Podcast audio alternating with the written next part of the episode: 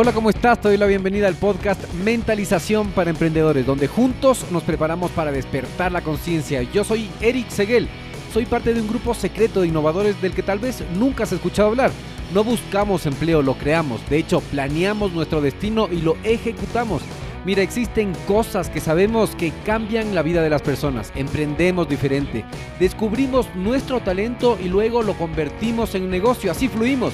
Trabajamos inteligente luchamos en contra de nuestro propio ego y contra el tiempo. Utilizamos un sistema probado para generar ganancias reales y luego lo automatizamos en el Internet. Somos personas con visión de cambiar el futuro cumpliendo nuestros sueños.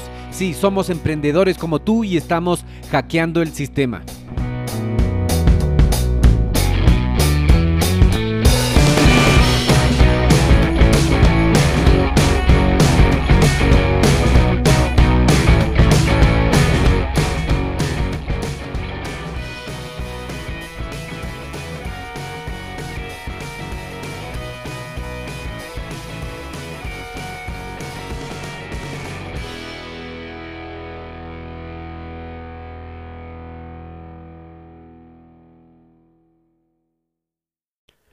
Hola, ¿cómo estás? Bienvenido a Mentalización para Emprendedores. El día de hoy estoy muy emocionado porque es el primer episodio tan espontáneo y tan natural que lo grabé hoy mismo en el parque mientras flotaba. Así que espero que te guste, espero que me dejes tus comentarios y cualquier cosa que tengas que decir te comuniques.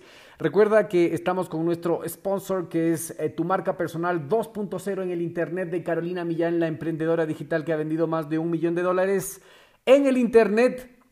Estamos muy felices porque... Eh, la revista Entrepreneur nos puso como uno de los ocho podcasts que hay que escuchar. Así que muy feliz por eso, les dejo con el podcast del día de hoy. En este minuto voy a hacer una pequeña pausa para hacerte una pregunta a ti que estás escuchando. ¿Estás conmigo? Escucha esto. ¿Alguna vez has pensado en emprender en el Internet? ¿Tienes una mentalidad de abundancia? ¿Crees que enfocarte en lo más importante te va a generar resultados? ¿Quieres emprender sin dejar tu empleo actual? Cuando empecé mi negocio en Internet tenía muchas dudas, como por ejemplo, ¿qué puedo vender? ¿Qué herramientas utilizo? ¿Cómo vendo? ¿A quién le vendo? Es más, ¿cómo llega el dinero del Internet a mis manos? Luego de muchos errores, fracasos, aciertos y éxitos, supe que emprender es simple, pero no es fácil. No existen fórmulas mágicas, tienes que invertir tiempo, aprender, tienes que poner esfuerzo y dinero. Es un proceso realmente hermoso porque te genera resultados. Ahora, por ser parte de nuestra comunidad puedes ahorrarte mucho tiempo, dinero y esfuerzo si es que tomas acción en este momento. ¿Qué necesitas hacer? Primero necesitas cambiar de mentalidad. Para eso vas a leer o escuchar libros adecuados de emprendimiento. Luego seguir un curso, contactarte con mentores, con personas que ya estén logrando lo que tú quieres hacer. Y estoy aquí para servirte. Te voy a enviar directo a tu correo el acceso totalmente gratis a nuestra biblioteca virtual, la biblioteca virtual de Radio Emprendimiento con más de 350 libros que podrás descargarte totalmente gratis. Solo tienes que entrar a radioemprendimiento y suscribirte. Una vez seas parte de nuestros suscriptores, vamos a enviarte herramientas que te van a ayudar en tu progreso. Nos vemos en tu buzón. radioemprendimiento.com.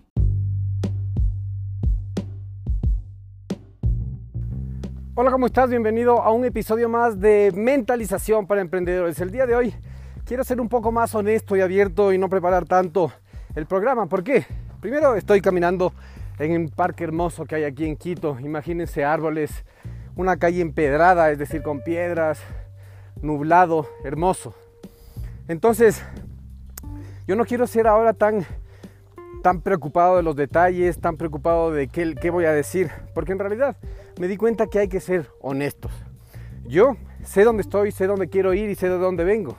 Y quiero que tú que estás escuchando también sientas esa, sientas esa verdad, y luego caminemos juntos, porque eso es lo que estoy buscando yo, un grupo de emprendedores, el que veamos seriamente y sinceramente dónde estamos y después caminemos juntos hacia donde queremos llegar. Entonces les quiero contar un poco sobre mi historia, sobre lo que fue mi historia hasta llegar hasta este punto. Estoy muy feliz porque el día de ayer la revista Entrepreneur nos nombró como uno de los ocho podcasts que todo emprendedor debe escuchar.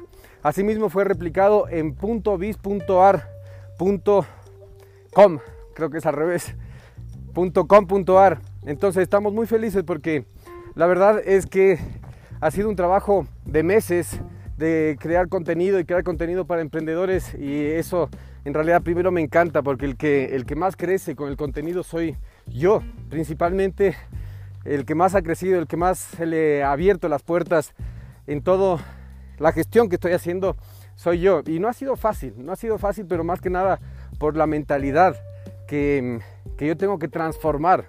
Por mucho tiempo, por ejemplo, cuando yo estuve en, el, en la escuela, eh, me sentía como que yo estaba siempre atrasado, como que yo siempre era vago, como que no llevaba los deberes y eso estaba muy mal. Yo era de los alumnos que llegaba a la casa y lanzaba la mochila, la maleta, el backpack, donde caiga y no me dedicaba a hacer deberes, no me dedicaba a hacer tareas, no me dedicaba a estudiar. Entonces un día una profesora me dice, oye, eres tan vago que no me acuerdo ni tu nombre. Oh, eso me llegó muy muy fuerte en el corazón en realidad y me bajó la autoestima. Me bajó la autoestima y yo de ahí para adelante me sentía mucho más frustrado en la escuela. Y todos estos em, compañeros que, que eran más fuertes trataban de hacer bullying. Yo nunca me dejé hacer bullying, yo siempre defendía a las personas que les molestaban y me llevaba con todo el mundo. Nunca me dejé, eso sí, yo era un poco a la defensiva siempre y bien parado cuando me tocaba pegar con alguien no demostraba miedo, así tenga miedo y, si es que tenía que defenderme, me defendía. Pero en todo caso crecí con todo esto, todos estos, estas creencias de que eh, yo no, no, estoy en la normalidad, de que yo ya me, me, falta algo, porque yo no estoy en la normalidad. O sea, todo el mundo hace sus deberes, todo el mundo terminaba sus tareas y yo no. ¿Qué pasaba conmigo? Eso poco a poco se fue endurando en mí. Yo fui como ese instinto de defensa que tenía, fui endurando este sentimiento y dije, a mí no me va a importar. Sin embargo, yo iba a clases sin los deberes y sabía que eso, ese nerviosismo aquí en la boca del estómago me, me apretaba el estómago. Yo decía, ¿cómo voy a hacer esto, cierto? Entonces pasaba, me di cuenta de que no pasaba nada más que te hablaban, oye, no, ¿por qué no traes los deberes? Tienes que traer los deberes. Y eso fue lo que, lo que pasó, yo enduré ese sentimiento y finalmente me acostumbré, me acostumbré y comencé a ver fuera del colegio, dije, la vida fuera del colegio es normal, o sea, hay un mundo muy pequeño dentro del colegio, pero fuera del colegio es todo normal, todo el mundo sale a caminar, todo el mundo está trabajando, hay sol, es un lindo día y me comenzó a encantar ese sentimiento de libertad. Asimismo, mis padres, mi padre siempre fue em, emprendedor, mi madre también nos cuidó muchísimo y él siempre trató de sacar su empresa adelante. Él tenía una fábrica de muebles em, en el que tenía dos socias más. Pero estas socias em, yo creo que no trabajaban tanto como él trabajaba. Entonces yo le veía siempre el esfuerzo y el showman que era. Era the greatest showman. O sea, el showman, el mejor showman del mundo porque a mí eso me inspiró, verle con su terno, con su maletín, que iba a vender a las instituciones públicas y privadas muebles y tenía buenos contratos y vender muebles no es fácil. Entonces a él le gustaba leer, a él le gustaba informarse, a él le gustaba estar seguro de sí mismo y siempre tenía este instinto de superación. Por otro lado, mi madre también era súper emprendedora, ella tenía muy fija, muy balanceada su mente, no tenía ninguna emoción exagerada y era muy cariñosa. Entonces yo tuve esa, esa suerte, no todo el mundo tiene esa suerte de tener padres así, pero en todo caso nosotros seguimos, yo tengo tres hermanos, mi hermano mayor, mi hermana de la mitad, yo, cuando yo tenía nueve años nació mi otra hermana pequeña que se llama Carolina. Entonces el punto fue que seguimos creciendo, seguimos creciendo, llegó como la bonanza de, la familia, a los nueve años nos cambiamos de casa, una casa hermosa, grande, y yo tenía ese sentimiento de que esta es una vida nueva, esto es, esto es libertad, ese sentimiento de libertad que me daba fuera del colegio y no me daba dentro del colegio, me dio nuevamente. Y yo comencé a buscar por qué, por qué, por qué, eh, qué, cosas nuevas, explorar, quería explorar, quería saber. Sin embargo, em, poco tiempo después pasaron los años y yo me sentí un poco encerrado en esa, en esa casa. Y salía en mi ciudad, aquí en Quito, en la mitad del mundo, salía a explorar los parques, me metía a patinar, iba, iba y patinaba mm, bastante, me encantó eso, iba por las calles patinando. Entonces, nunca, nunca decidí, yo dije, voy a ser buen estudiante, nunca, nunca se me fue eso, eh, de que yo le tomaba a la escuela como en segundo plano. Sabía que era importante pasar los años, pero nada más. Bueno, eh, estoy en el parque, como les dije, por eso se escucha autos y cosas. Un parque hermoso que, hay aquí en Quito. En todo caso, em, luego de eso fuimos al, al colegio, nos cambiaron de colegio porque nos vieron un poco desordenados y nos cambiaron de un colegio que estaba súper cerca de la casa, súper cerca de la casa, unas tres cuadras, a, una escuela militar que estaba a una hora, a una hora de la casa y teníamos que levantarnos a las 5 de la mañana para ir a la parada a las 6 y 20. Y eso fue un cambio drástico porque de lo que teníamos el, el colegio, que era normal, no era ningún régimen, nos cambiaron un colegio militar que teníamos que ir lejísimos y teníamos que levantarnos súper temprano y además obedecer todo ese nuevo régimen de que el que estaba arriba tuyo, por ejemplo, ya está en primer grado, primer curso, digamos, ya estaba en el colegio, y los de segundo tenían que, te podían mandar, oye, anda a comprar una papa en el bar, anda a comprar esto. A mí me chocaba eso y fue muy duro igual toparme con eso. Y llegó un momento en el que los dos nos perdimos el año. Perdimos mi hermano y yo, mi hermano es tres años mayor que yo. Y él perdió el año, yo también perdí el mismo año. Mis padres, para ayudarnos a entender cuál fue la lección, nos pusieron en el mismo colegio, que fue una lección muy, muy bien aprendida porque, porque yo tuve que pasar por todas estas creencias de vergüenza, por todo, a confrontar todos los errores que yo había hecho para perder ese año. Y continuar, continuar y tratar de pasar ese año. Total, pasamos ese año eh, yo ya me acomodé con mi situación, con mi nueva situación. Fue un momento muy lindo de mi vida.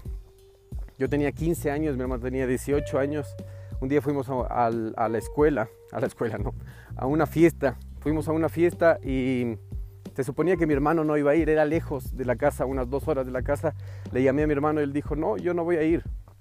Yo le dije, ¿por qué no vas a ir si es cumpleaños de la Ivonne, de una amiga nuestra? Dijo, no, sabes que estoy cansado y no voy a ir. Era viernes. Luego, en la noche, yo le veo a mi hermano ahí, le saludo, oye, no, que no ibas a venir. Sí, pero ya, al último me llamaron y me convencieron. ¿Y qué, qué vas a hacer? Le voy a dejar a estas chicas, a estas amigas en la casa y vuelvo. Le digo, ¿y con quién te vas? Me voy con, con el Alexis. ¿Y quién, quién? Este Alexis, pero no está tomando este. Oye, se le ve mareado. No vayas, no vayas con él porque posiblemente puede pasar algo. No, tranquilo, no pasa nada. Fueron, era una Pathfinder roja. Estamos en una fiesta, imagínense el ambiente de fiesta colegial. Mujeres, hombres, jovencitos en una fiesta bailando, todos felices. Y ellos llegan, eran del último año del colegio y llegaron con unas amigas y tenían que irles a dejar a la casa. Entonces se van afuera de la casa, había este Pathfinder rojo, nuevo, y se suben un montón de chicas. Y mi hermano le levanta la puerta y dice, no, tú no vas, tú no vas, tú no vas, tú no vas porque no vamos a alcanzar y le baja a algunas. Y le sube a, las demás, eh, a las amigas, digamos, una amiga que estaba él y otras seis personas, total, con él. Entonces la persona que iba manejando iba tomado y mm, comenzó a manejar rápido. Entonces la gente de adentro del auto se asustó y dijo, oye, pero ¿qué pasa? ¿Por qué? estás manejando tan rápido, dale más suave.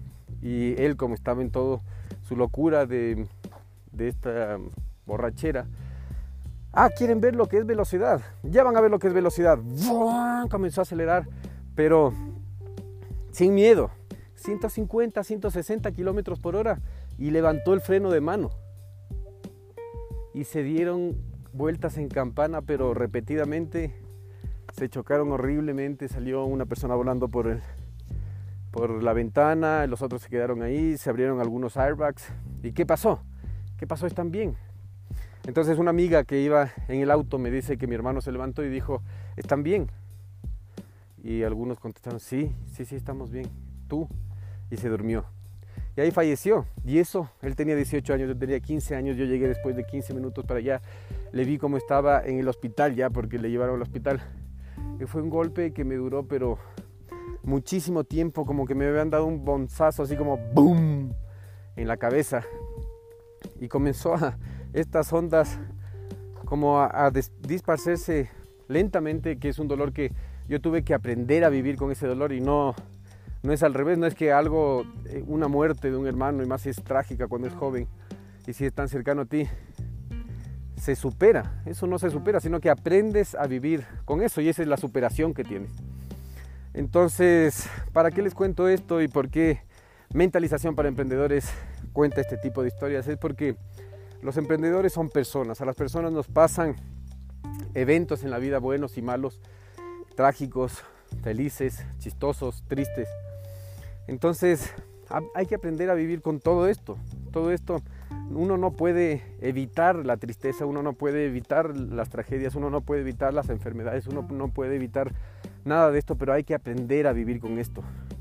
Hay que aprender a, seguir caminando, incluso si es que uno tiene este tipo de cosas. Entonces esa es una habilidad muy, muy importante para un emprendedor, porque cuántas veces nuestro proyecto se queda estancado porque nosotros emocionalmente no podemos tomar una decisión porque tal vez no sabemos para dónde vamos, no sabemos eh, qué estamos haciendo porque la vida es así, uno no sabe cuál es el camino porque la verdad es que da miedo dar los pasos y dar los pasos y dar los pasos. Entonces haciéndole ese símil de la vida al emprendimiento, igual van pasando muchas cosas que te desconciertan, que te desconcentran, y no sabes para dónde ir y tienes que asimilar y tienes que aprender a vivir en ese estado de estrés. Hay un estrés bueno y un estrés malo, entonces los problemas tampoco no es que se evitan. La vida es el constante andar por los problemas. Ahora, ¿cuál es el secreto? El secreto es saber clasificar los problemas. Hay problemas malos que te puedes hacer como tú decidir tener un vicio o seguir con ese vicio. Y problemas buenos, como por ejemplo cuando tú decides cuando tú decides em, crecer la empresa y comenzar a publicar contenido, por ejemplo, en tu podcast, en tu blog, en el Facebook, en cualquier parte. ¿Y por qué? Para encontrar tu voz, porque no es por la gente que haces al comienzo. Claro, tú quieres llevar tu mensaje, pero ¿quién te ayuda a encontrar ese mensaje? Únicamente la práctica, únicamente eso, hablar, ponerte a hablar, grabar y publicar, grabar y publicar todos los días. Y esto es como un mentor mío que lo veo muy valioso en este punto en mi vida que es Russell Branson. Me está enseñando muchas cosas de estas y él es una persona que ha crecido una empresa desde cero hasta 100 millones de dólares y él personalmente tiene sistemas automatizados en el internet de venta que ha vendido 18, 20, 30, 40, 50 millones de dólares y es un, un tipo con una calidad de gente increíble. Entonces yo les estoy transmitiendo todo lo que me ha costado esfuerzo y tiempo y dinero invirtiendo en mentores, invirtiendo en saber cómo desbloquear todos estos aspectos del emprendimiento para seguir adelante. Porque en este punto en mi vida yo no creo que haya vuelta atrás. Yo no creo que pueda yo volver a conseguir un empleo o, conseguir eh, algo para mantener a mi familia. Yo tengo dos hijos, tengo mi esposa y no creo que sea conveniente mostrarle a mis hijos que yo me esforcé mucho tiempo, logré un nivel de éxito porque tenemos ingresos resultado de los emprendimientos y ya no dependo de un trabajo para, para ir, pero no estoy donde quiero estar. Obviamente el camino es hermoso, pero yo quiero llegar a un punto donde quiero impactar a un millón de personas con mi mensaje. Y eso es lo que te pido ahora. Por favor, comparte este mensaje. Si es que alguien sabes que quiere emprender, no sabe cómo, nosotros desde aquí en adelante vamos a ir solo documentando nuestro avance y compartiendo todas las herramientas que me han permitido a mí avanzar. Ese es mi mensaje el día de hoy. Espero que no haya sido tan personal, tan triste y no le tomes así. Te digo, estoy muy feliz porque la revista Entrepreneur nos nombró como uno de los ocho podcasts deben escuchar los emprendedores y yo sinceramente creo que este tipo de historias, este tipo de problemas, este tipo de verdades, este tipo de sinceridad deben escuchar los emprendedores. Como te digo, estoy en un parque hermoso, me inspiré y solo saqué el teléfono, comencé a grabar. Así que espero que te guste, espero tus comentarios, tus mensajes y prepárate para despertar.